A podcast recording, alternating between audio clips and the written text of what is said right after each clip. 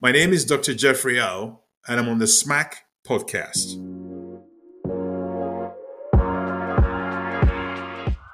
Welcome to a new episode of the SMAC Hospitality Podcast. My name is Florian Montag, and today I had the great pleasure to welcome Dr. Jeffrey O to the show. Jeffrey is president of IHI International's Hospitality Institute, a renowned CEO, educator, and much more. He's been recognized as one of the most famous and influential leaders in the world of global hospitality. We spoke about IHI launching its Hospitality Hall of Fame, Jeffrey's uber luxury hospitality brand Saint Justine, and how he finds the time to write novels on the side. Enjoy the show. Hello, Jeffrey, and welcome to the SMAC podcast. It's great to have you on the show. Florian, it's truly a pleasure to be on your podcast. You've got an amazing podcast going, and I've been a big fan of yours, and uh, it's an honor to be on it. Thank you. It's it's amazing. We we, we met at at IHIF actually a couple couple months back, and I mean you're definitely one of, um, of the people's most influential uh, leaders uh, in the industry, and it's not just me saying that. It's it's a lot of different um, experts um, uh, who who call you um, that, and and you're involved in a lot of different projects. And I would love this today to have the time to to look at what you're um, you know doing and and influencing. But you know, before going into all the great things um, and and how you shape the industry and your love for the industry, which you can truly um, feel when you speak with you or, or, or follow you just on, on social media. Um, I would love to start off with kind of a story and, and go back in time and say like, how did you get into hospitality industry? What was kind of your your entry point uh, in into this world, which where you're flourishing today, of course? You're very kind, Florian. Uh, my dad was going to be very disappointed. He wanted me to be a lawyer, but I had different ideas. I, I was not interested in, in law. Nothing wrong with law, but that was not my interest. I always wanted to be in a space where I would interact with people, get to meet people, get to talk to people, learn from people. That fascinates me, the human interaction, the social interaction. So I found that the hotel industry allows me to do that. So I started out in the industry Years and years ago, I took a job at a hotel, at a Marriott property in Baltimore, Maryland, uh, years and years ago in the United States. And I started as a front desk agent. I love the job. I did really well at it. I think I did because I got promoted. And eventually I became uh, a, night audit manager, then became a front desk manager. And that's how my career started. And I also, I always thought I was going to be a writer at some point. I was going to write books and also work in politics, maybe. My first degree is in political science. So I always thought, you know, I'm going to be in politics, I'm going to run for elective elected office, and I'm going to write books. That's what I thought my career trajectory was going to look like. But it wasn't to be. I ended up in the hotel industry, working at the front desk, getting promoted to, like I said, front desk manager, front office manager, and uh, my career took off. And eventually I became a general manager of a property and then from there, you know, ran multiple hotels, different brands, and eventually became, uh, you know, vice president, divisional vice president, COO, and COO, CEO. So that's what my path has been like. It's not been very uh, unconventional, but it's been very, very satisfying for me. Uh, my dad, uh, like I said, was disappointed. This is not what he wanted me to do, but he appreciates the fact that uh, I've been very blessed in the path that I've chosen to be to be to be on. So, so I can I can follow somewhat in your in your footsteps. My parents or my father also uh, both parents are lawyers, and they were also wishing kind of that uh, the law uh, would be uh, my my field of passion. But I also uh, went went away into into hospitality and into the uh, to the yeah business of people, and and amazing to see that um, you know you can also have great success without actually studying uh, studying law. But you've, you've mentioned already a lot of things which I love to to unpack. But it's really kind of a a beautiful story, right? Uh, which you mentioned is going really through that classic um, hotel career development, starting at the front desk and ending up as as CEO at at a certain point of of life. Um, how did you how do you see it yourself? Maybe kind of can a front desk agent today still become um, CEO of, of a hotel group. Um, um, because that's often we know we have a lot of young professionals and talents uh, who are listening to to to SMAC. Uh, what yeah, what's what's your take on that, and maybe what's kind of your advice in in in for for, for the listeners here? I love that question because you mentioned young people, and my passion really is to be able to inspire the young generations to get into hospitality. It's a beautiful industry. There isn't any industry like it, and I truly mean that. I was fortunate to speak at ALIS uh, last year, and I, I, spoke to a group of students about, you know, hospitality industry, what they can expect from it, how they can grow and develop themselves and achieve all kinds of things in the industry. So to answer your question, there's such a massive pathway for young people who want to get into the hospitality industry. They have opportunities to excel, to do great things, to be the you know amazing leaders. You know, if you start at the front desk, I, I can't think of any place that's a better place to start. The reason why it worked out so well for me, when you work at the front desk, if you're someone who's shy, you're going to be forced to come out of your comfort zone. You're going to have to interact with people, smile at people. Ah, Mr. Montag, uh, welcome to our hotel. We're so glad to have you. How was your trip into town? Uh, what can I do for you? You know, are you looking to go to a restaurant tonight? Uh, do you need a dinner booking? Uh, you know, all of those things. You get to interact with people from every culture, different traditions, different countries. So you're going to come out of your shell, whether you like it or not. You develop really solid interpersonal skills. And you and I know, uh, you're in the business those interpersonal skills can take you very far in life because you're going to interact with people, you're going to network with people. If you're looking for a job, a lot of the jobs that you're going to get are going to come through your networking rather than from you applying blindly through some, you know, online website. You know, it's really connections. Those connections are massively important. So the front desk allows you to develop all those skills, which are going to pay off for you, you know, in the future. So the front desk is a perfect place to start. It's not the only place to start.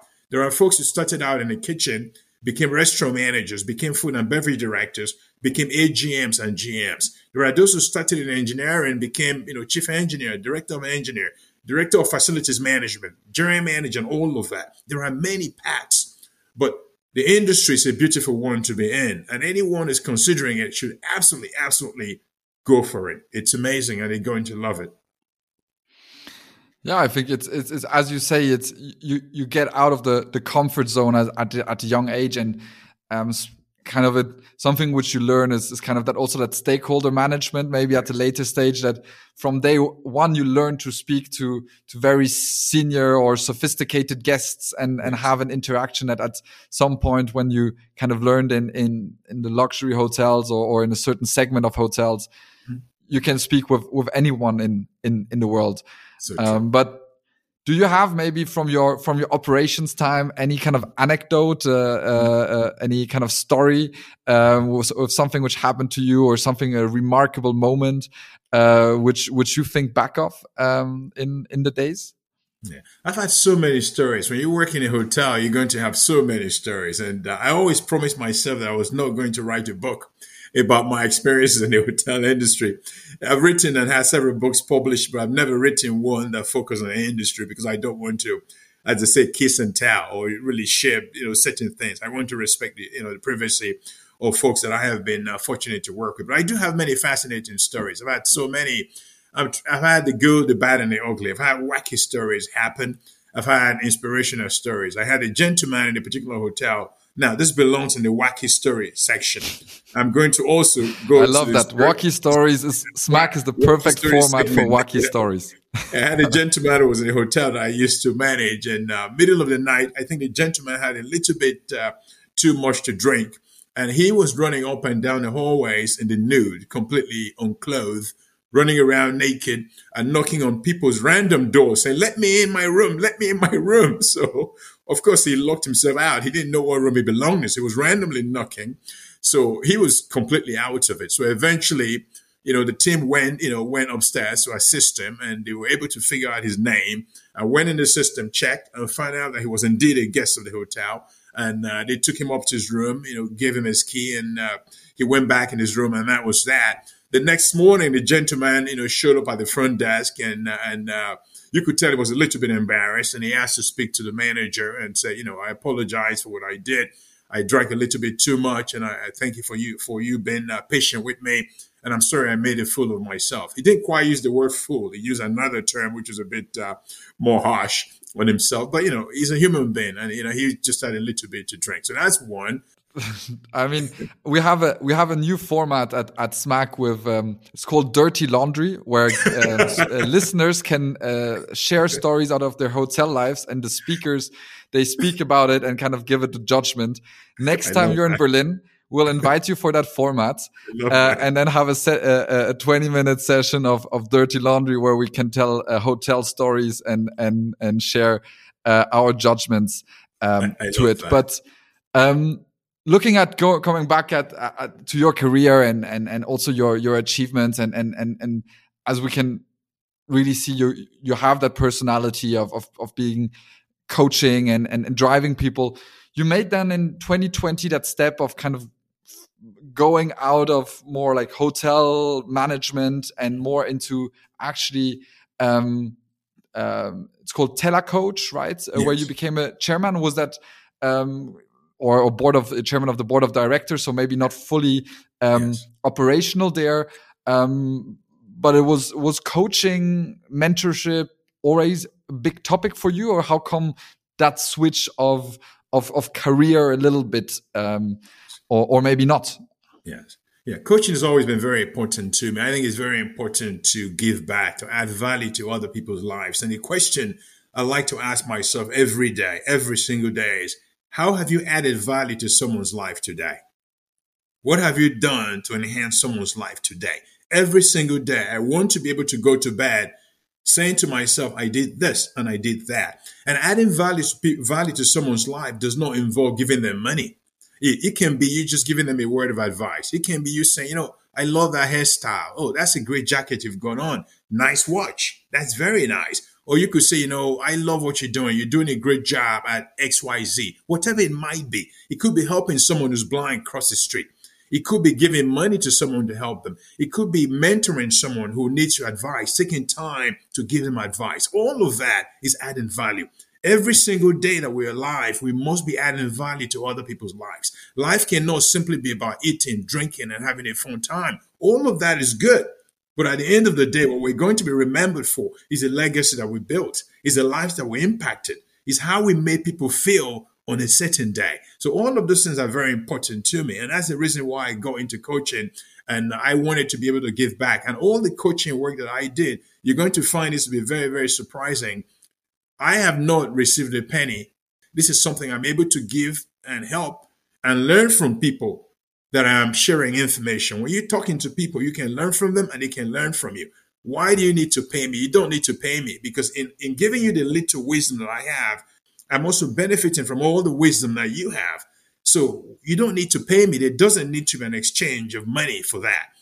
And one of the things awards that I'm very proud of that I have received is a People's Choice Award that I received from Otolo. Otolo is a UK based organization. And I was recognized with an award for mentoring, and that really is very important to me. I've got a lot of awards, but that's special to me because it relates specifically to mentoring, something that I am very, very proud of. People reach out to me on LinkedIn and social media every day, asking me for ideas and you know questions and looking for a job, looking to switch careers, looking to get into hospitality, looking to start you know a company and all of that. And I always try as much as possible to find time to respond to them. So I love coaching. I've developed a few things in the world of coaching. And, uh, you know, I don't know if you've got enough time to talk about that, but actually, I actually have developed a coaching matrix, a coaching style. Uh, you mentioned telecoach. Yes, you know, I'm the chairman of Telecoach and I was involved in Telecoach in founding Telecoach, which was an online coaching platform for people, people from all over the world, you know, you know, a platform it had you know an app on the app store, different apps, and all of that. So that's only one of the things I've been involved in. I'm involved in many things, and that's only one of them. Yeah. So so you really say it's it's, it's about that intrinsic uh, uh, feeling. So, but where does where does this this humbleness uh, come from? In in a sense, from your side, where you really say, "Hey, I I want to give back. I want to I want to learn. I want to to have these conversations." Um, is that something you were raised with as a kid? Was it something you grew up with working in hospitality? Is it something you just naturally had or where, because it's, it's not a given, right? Yeah. Yeah, I think that's an excellent question, Florian. I think it's a combination of all the all the, the, the factors you mentioned. You know, I have the words greatest dad. You know, I had the words greatest mom. You know, very humble people. Uh, my dad is highly educated. Uh, my mom, on the other hand, you're going to find it surprising, could barely read or write. And and I always wondered how someone like my dad, who is really super educated, ended up with someone like my mom who could barely read or write. And what I realized is that my dad was a humble man and he looked beyond the education of the person he was going to be with. my mom is was super smart. Clearly, she was super smart, but she was not educated. She didn't have book learning, but she was very smart. She was very humble. She was very compassionate. My dad and mom taught me the value of honesty. They taught me about taught me about hard work. They taught me about belief in humanity. I believe that there is a lot of good in human beings. We just have to find it we focus so much on the negative, we don't spend time finding the positive in people. You know, the world is a great place. There are many great people out there. We just have to be willing to find it. That's how I look at life. And uh, humility to me, why would I not be humble? I'm very blessed. I get to wake up. I have a beautiful family. I have eyes I can see. You know, I, I, can hear. I can talk to you. I can interact with people. I can meet wonderful people like you. And I get to learn from you and learn from other people. Every day I wake up is a joy. I should be thankful to God for all the blessings that I have. I should go out. I want to give back to people and cherish all the goodness that I have because I could be dead. You know, I could be sick with cancer.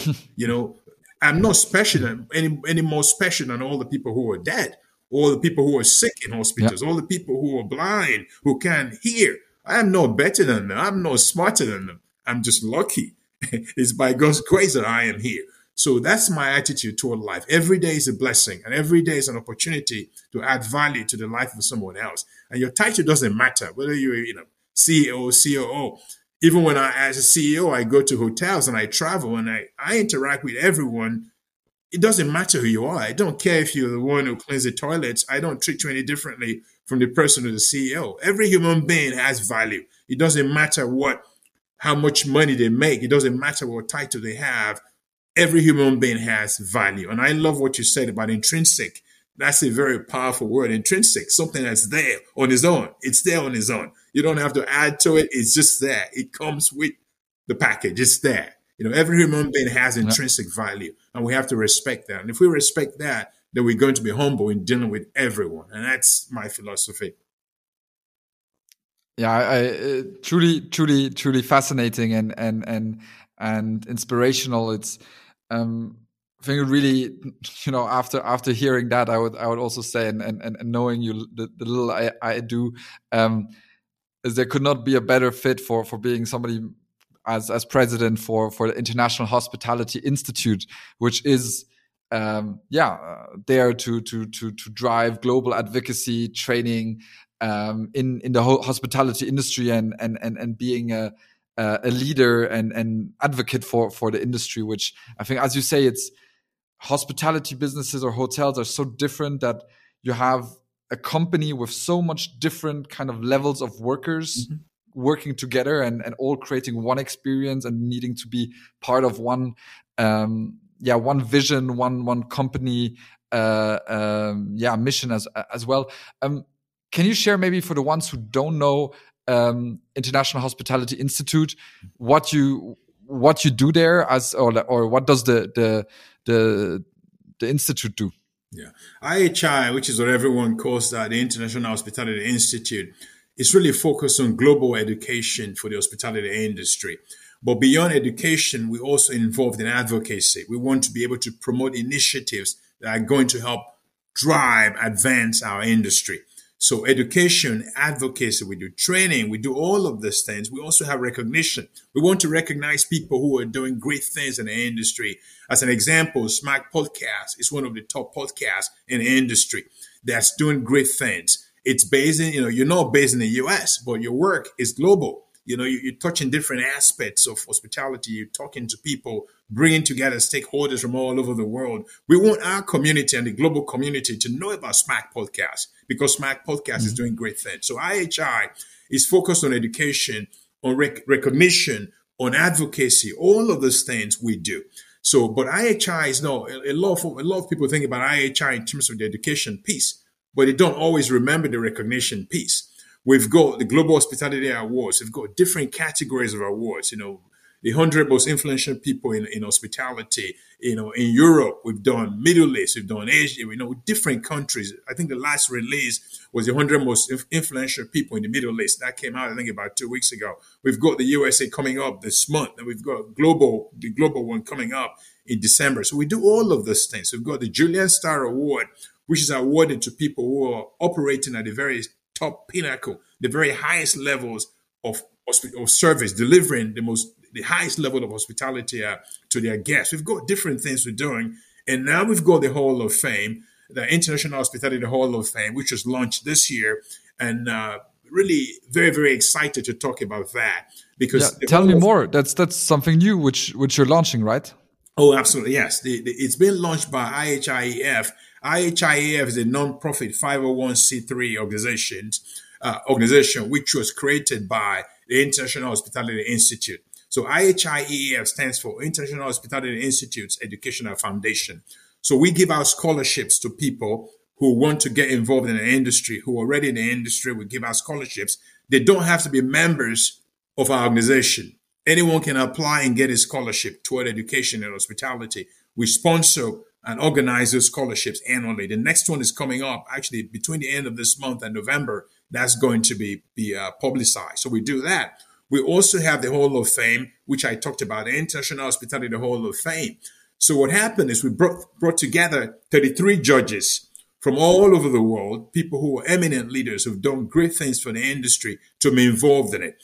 And these judges selected the honorees for 2023 International Hospitality Hall of Fame. So we've got some honorees there that you know. You, I'm sure you know most of them. You've got people like Bill Marriott Jr. You've got Horst Schulze, who's uh, my colleague, I Saint Justine, and a mentor and a great friend of mine. You've got people like, uh, you know, Sheila, you know, Johnson. You've got people like Conrad Hilton. You've got so many luminaries that you and I know who've done amazing things for the industry. We want to recognize these ladies and gentlemen, celebrate their achievements, and encourage people to join the world of hospitality because it's an amazing place to be. And the only way you're going to make it sexy, if you will, make it appealing to people who are not in hospitality is at least by recognizing the people who've done great things for the industry. We think is very, very important. And that's why we sponsored the Hall of Fame. And you're going to be hearing a lot more about it in the next uh, in the next few weeks. Really excited to be a part of that, and we're very thankful to the board of judges who came together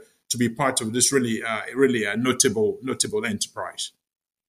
Yeah, it's it's incredible. We uh, I, I, had a look uh, at at the Hall of Fame judges. Also, we had Gilda uh, Perez, who was uh, on the podcast, who's just moved from JLL to to Accor. So everybody who's listening in the footnotes from the podcast, you can uh, also listen to some inspirational leaders um, there, and it looks like an amazing combination of hospitality leaders it's not and, and very diverse also not just us not just europe it's it's it's different um, it's, it's really nice to see that it's it's a it's a very comprehensive list of, of, of leaders coming together for for this Hall of Fame. Yes. Yeah, diversity is very important to us. The world is a big place, and it's not just the USA, it's not just Germany, it's not just uh, UK, it's not just uh, you know the UAE. It's it's people from all parts of the world, and they need to have a voice. They need to be represented as much as possible.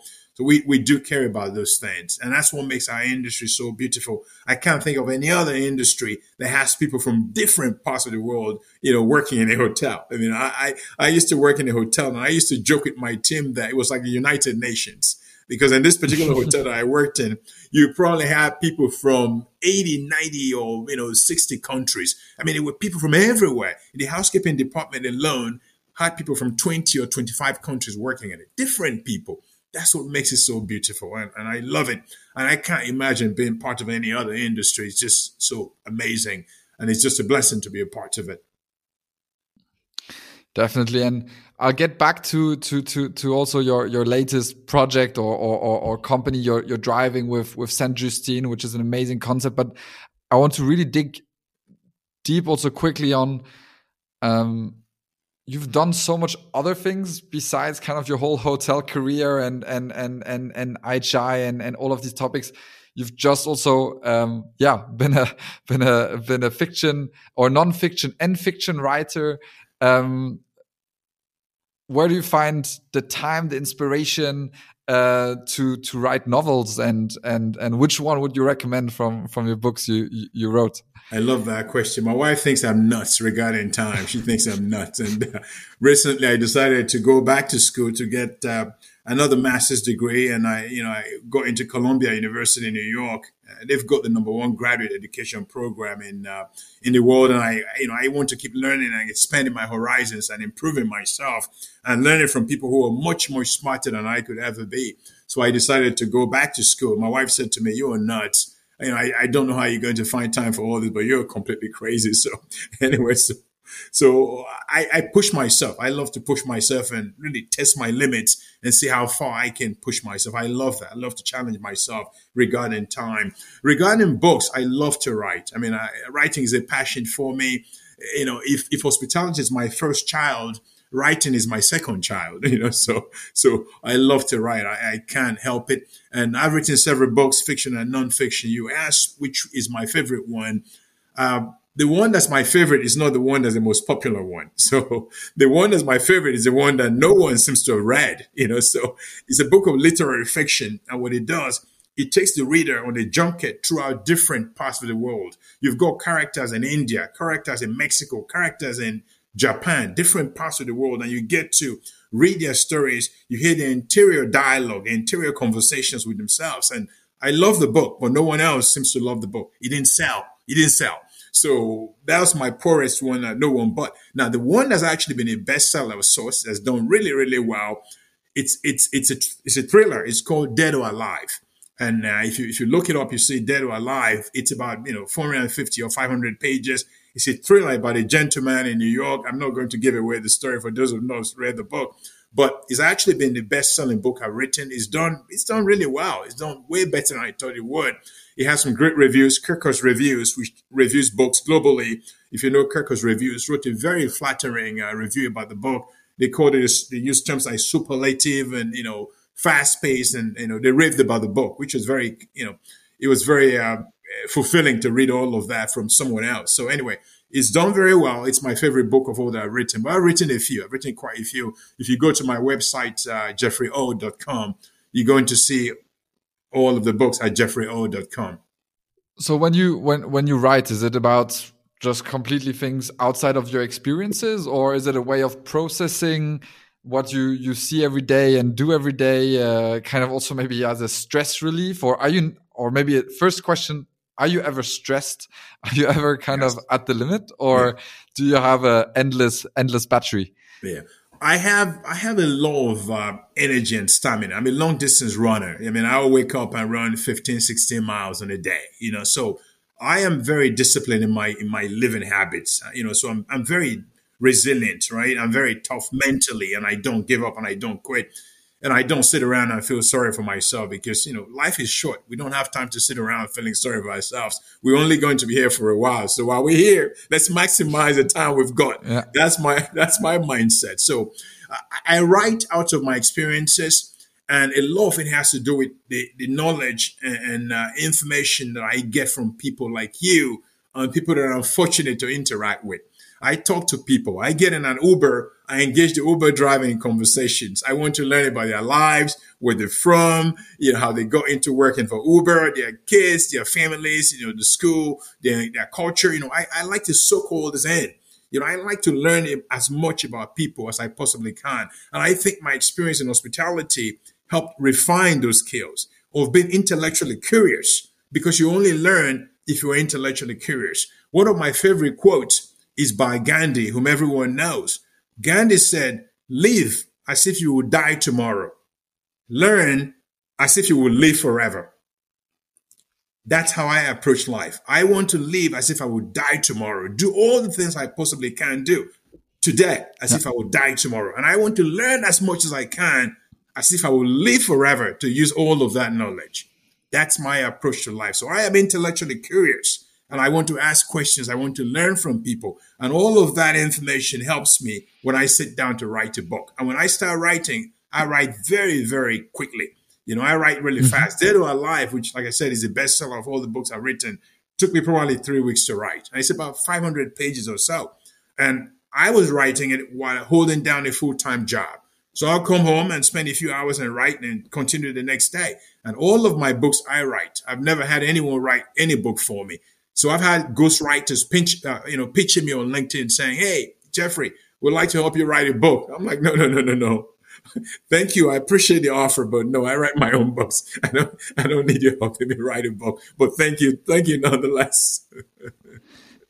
I, I I love I love what, what, what you're saying, and and also I think as you say, it's it's I think the sport and and and long distance runner um, is is definitely something which gives you this endurance and and and and and being resilient. But how do you how do you manage your your day to day? How do because you have of course travels around the world, you have multiple roles in uh, multiple boards uh, as well as, as as more active roles. Um, how do you prioritize um, a day to day, or how does a day to day look like yes. uh, for for you? Excellent question, uh, Florian. I tell you, I like to give the credit to my assistant. I've got an assistant who's amazing, who makes me, you know, appear to be much smarter than I actually am. She helps manage my schedule. She helps keep me on track of things. She tells me, "Hey, do this and do that." When I'm doing a podcast, she, you know, sets everything up nicely. For instance, she set this up and said, "Okay, make sure the camera, the lights are perfect. I have no idea how to set up this lights. I don't know. I wouldn't know how to do it. I'm not that smart. But she's just amazing, and she's been a great, uh, great asset to me in helping me just get organized. So she gets most of the credit. Uh, also, I like to write down things. I like to plan a calendar. Uh, Google allows you to do that. Calendly it's a great tool, allows you to do that. There's so many tools out there. You're much better at technology than I could ever be. So you know all the tools. I am I'm still learning. There's a lot I still need to learn, but I try to use all of those tools to plan my day so I'm not overwhelmed, so I don't take on too much. What I also try to do is try to find a balance because you can't go, go, go, go all the time. At some point you need to unwind and know how know how learn how to decompress. So I'm getting better at that having those quiet moments when you sit down and read a book, when you listen to some beautiful music, when you turn off the TV and turn off all the noise and you just get to relax. When you go walking in a park, when you sit on a park bench by yourself reading a book, when you go to a library and sit there surrounded by all these books and you just go through a book. You know, I love all of those quiet moments. I'm trying to work to get that work life balance uh, in place. But I'll tell you this, Florian, I am not where I need to be yet. It's still a struggle for me. I'm a work in progress. It may look like I have it all figured out, but I don't. There are many days that I'm scrambling. There are many days I'm stressed out with my schedule. I'm trying to, you know, get, you know, on top of things. But uh, it, it's a work in progress. But I, I don't mind the travel. I do extensive an extensive amount of travel. I'm in different continents at different times in different cities, but I love it. I get to meet people. That's how you and I met for the first time. I mean, I knew of you. I knew of what you've done. I knew of SMAC podcast and all the great things uh, you've done professionally aside from SMAC and also with SMAC. But being in Berlin and meeting you was an opportunity. And when I saw you, we got introduced and I said, Hey, that's Florian Montag. That's him. And, you know, we, we, we became like uh, buddies right on the spot. So I love all of that. And without hospitality, without being involved in hospitality, I don't know if I would have met you, you know. And now I find that you and I are like kindred souls. Our dads both wanted us to be lawyers. We both ended up in hospitality. We're both into running and, and sports and all of that. How amazing is that? Thanks to hospitality. Yeah, I, I mean, I, you know, I can, I, I would be more than delighted if, if, if my career and, and all of that uh, follows just in similar footsteps uh, than, than, than yours. And, but uh, as you say, it's uh, and I, I love that myself. And I, it's, it's as when you travel a lot, and also I'm also at, at, at a couple conferences or, or meetings around. Um, also, often the question is like, why do you do that? And and and, and of course, there's the business part to it. Um, but of course, at the same time, it's it's it's really fascinating to to have these amazing conversations. And I think hospitality industry is also an industry where it's people are open for conversations from mm-hmm. different levels. Mm-hmm. And with my previous startup, when when when I came to the industry very young, I was embraced very openly by by people and and and having given a given given a chance and and and, and the ability to speak to people, mm-hmm. which is an amazing kind of mm-hmm. experience and where you you fully kind of buy in mm-hmm. and and and you drink the Kool Aid when when people welcome you and and and and and yeah embrace so uh, embrace kind of young talents because I think that's also maybe a shift in the industry. I think maybe 10, 15 years ago, it was a bit more kind of hierarchy and, yes. uh, you know, who wears the tie and who doesn't and all of that. And nowadays it's like, we need young people. We need we we diversity, internationalization, all of that together to, to succeed as an industry. So true. So well put. So true. Absolutely. And you're a clear example of that. I mean, you live in, you, I think you still, you live in Berlin, right? Or close to yep. Berlin. So you live in Berlin. I mean, you speak English fluently, and that's amazing. That's what hospitality is about. You're able to have a conversation with someone who doesn't speak German. You know, I've got a great friend and colleague, and uh, he actually is the, the, founder of the Hoteliers Guild, and uh, Frank Faller, you know, great gentleman, and uh, I am the current chairman of the Hoteliers Guild Academy of uh, hospitality, uh, you know, arts, and uh, great organization that's doing amazing things the reason I mentioned the Hoteliers Guild is because the Hoteliers Guild is giving out scholarships to young students from Africa, people who come from very poor background, people who could be destitute, who could be really, really impoverished background.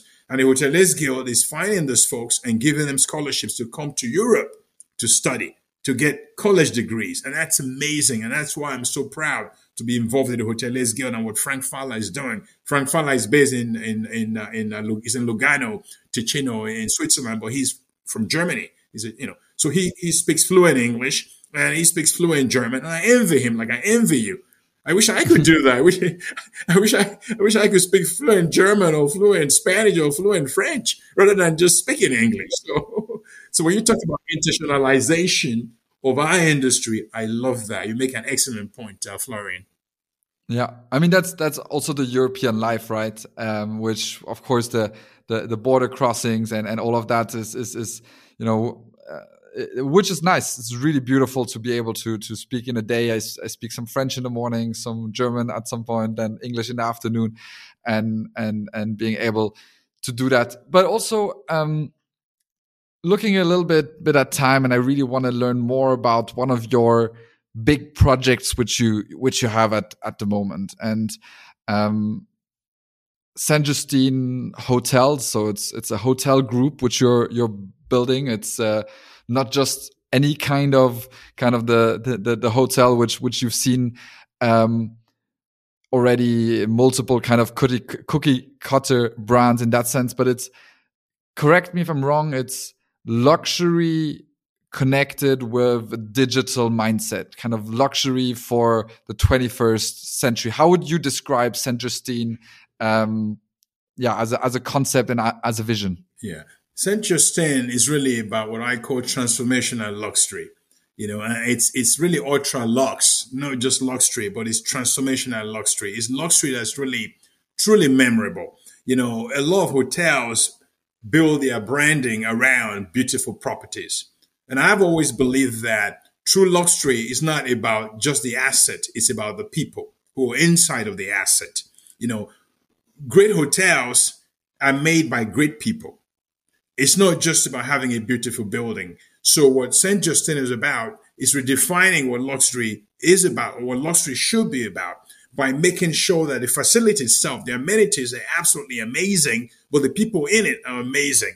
Which means that when Florian checks into his St. Justine property, we are going to know his name. We're going to know use his name. We're going to know the name of his partner. We're going to know where he's coming from. We're going to know what languages he speaks. We're going to do what we call deep profiling to fully understand the totality of what Florian Montag is. When you show up, we're going to customize your stay based on all of those things everything that you like, the kind of drink you like, the kind of scent that you like to have in your room when you walk into your room, the kind of bedding preferences that you like, the kind of pillows that you like, if it's feather pillows, if it's if it's you know whatever you like, we want to make sure that you have all of that, and it's delivered to you in a way that incorporates technology, but technology is not is not is not in a way. You get what I mean? We don't want to have technology that becomes an obstacle because not everyone who comes into a hotel has Florian's level of tech savvy. There are people who don't know how to press you know, a certain button on the remote. They say, okay, how do I operate this? We want to cater to everyone. So we use technology to enhance, but not to detract from the experience of staying at a luxury property. And the stay is truly transformational in every respect. And it's not based on only how nice your rooms are It's the level of luxury that you deliver, the level of personalization and customization, which means every step of the way, your stay is customized, is personalized. From the food that you get to the scent that's in your room, to how your clothes are ironed, how you love to have them ironed for you. All of that is personalized. And when you stay, when you leave the property, it's not only about the stay experience, it's the pre-stay, the stay, and the post-stay. How we follow up with you after you leave the property. How we follow up with you before you arrive at the property. All of those things. That's a concept. Implementing ultra lux or transformational luxury is very, very expensive we don't expect to be in every market. If you look at the Ritz-Carlton brand, which was Schulze, you know, the legend, you know, helped, uh, you know, found the Ritz-Carlton Hotel Company, you will see that there aren't 3,000 Ritz-Carlton hotels in the, in the world. They aren't because true luxury is not about quantity; it's about quality. you know, that's why you don't have 3,000 Ritz-Carltons. That's why you don't have 3,000 Four Seasons. The last I checked, you probably had 120 or 30 Ritz-Carltons. Four Seasons, I believe you had less than 200 of them, I, I believe. So you don't have 2,000 Four Seasons. You don't have 5,000 Ritz-Carltons because true luxury is intimate and true luxury is about quality, not about quantity. So our, our idea is to play in certain markets, not everywhere. We expect our first opening to happen next year in Miami. Really excited about that. We've got other markets we're looking at as well. The Kingdom of Saudi Arabia, there's some really great opportunities there. Uh, Dubai, uh, Greece, we have conversations going on there. We're going to be making some announcements in the next few months. But really excited about what St. Justine is about. We're not trying to appeal to everyone. We know that it's not for everyone. But for those who want it and can afford it, they're going to get that experience, truly experiential luxury. I, I, I love it. I mean, I come from you know more the, the, of course uh, in the last few years more the technology aspect, but with a ho hotel background and I and I always admired already kind of Four Seasons going kind of the the different wave and many kind of luxury brands where they try to say, hey, yeah, we we need to have a super app and how how successful or not that is, um, I think that it's it's the effort already. But actually, you know, as as you say, it's it's it's starting a luxury or ultra luxury brand nowadays. If you want to differentiate, you need to have technology and and digital in the DNA. And it's it's not about technology It's not about saying no more service, mm-hmm. uh, but in half of our world is on our mobile phone, right? So if we say in a hotel we don't care about that experience, mm-hmm. then half of that digital or half of the whole experience is neglected. So true. And and I think this is something which we slowly see more and and and I'm really uh, looking forward to to to the first uh, Saint Justine and and and see how how how you will interpret this and, and bring that further to market. Yeah. I, I always say that technology is like a moving train. You can get inside of it or you can get under it. You, it's coming. You can't you can't stop it. So technology is very embedded in the DNA of Saint Justine because that's how you're going to be able to deliver the levels of customization and personalization that's required to deliver a truly luxurious experience. There's just no other way to do it other than that. Deep profiling is a huge part of it. Being able to know what the guest wants, being able to be anticipatory, anticipate what they want, give it to them when they're not even expecting it. All of those things, you can deliver them through using technology smartly. So we're very much on board with that. Very, very important. Wonderful. And I mean, we're we're close to to the end of of the podcast. You said the first uh, Saint Justine opening Miami um, in Miami 2024. Really yes. So all the students out there, hospitality students, I'm sure there's going to be some internships uh, which might uh, might be open. Uh, so for all, all the hospitality students, definitely uh, put that on your on your agenda. Uh, and um, yeah, I Jeffrey was such a pleasure to have you on the show. Uh, it was a great um, inspirational conversation and and also um, to to follow you and, and all of the projects. Um, I wish you all the best with Hall of Fame, which is going to be launched in, in, in, in, the next couple of weeks. Yes. Um, but of course, also with the big project, uh, Saint Justine. Uh, thanks so much for, for joining us. Thank you, Florian. I truly appreciate your time. Thank you for listening. Thank you for letting me learn from you. And it truly was a pleasure to meet you in Berlin and to spend some time with you. And uh, I'm very thankful for that opportunity. And please thank your uh, the entire team at SMAC for your great work you're doing really excellent work with SMAC uh, podcast. So Go SMAC.